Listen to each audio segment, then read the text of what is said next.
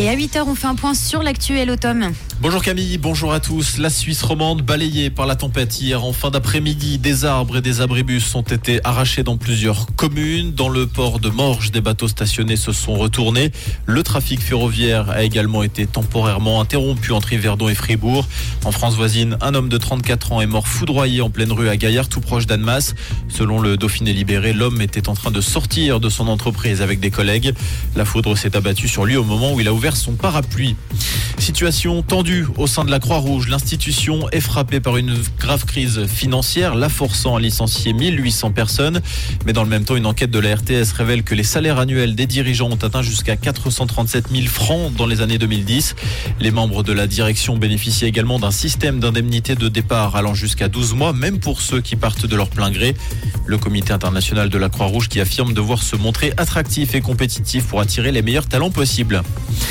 L'espoir renaît dans la commune de Brienz. Les habitants vont pouvoir revenir dans leur logement à partir de ce lundi, mais sous condition. La situation étant stable au niveau du versant de montagne concerné par les éboulements. Dans un premier temps, les habitants pourront retourner pendant la journée dans le village de midi à 19h avec une autorisation spéciale. L'interdiction générale d'accès à la zone reste en vigueur. Les habitants sont tenus de signaler d'éventuels dommages à leur maison. Les cinq passagers du submersible recherchés depuis dimanche près de l'épave du Titanic sont morts. Annonce faite par l'entreprise Ocean Gate dans un communiqué. Les gardes-côtes américains ont assuré que les débris du submersible retrouvés montraient que l'engin avait subi une implosion catastrophique. Nicolas Bedos, dans la tourmente, l'acteur et réalisateur est visé par une plainte pour agression sexuelle de la part d'une femme de 25 ans. Les faits se seraient produits dans la nuit du 1er au 2 juin dans une boîte de nuit parisienne. La plaignante accuse Nicolas Bedos d'avoir touché ses parties intimes par-dessus son pantalon.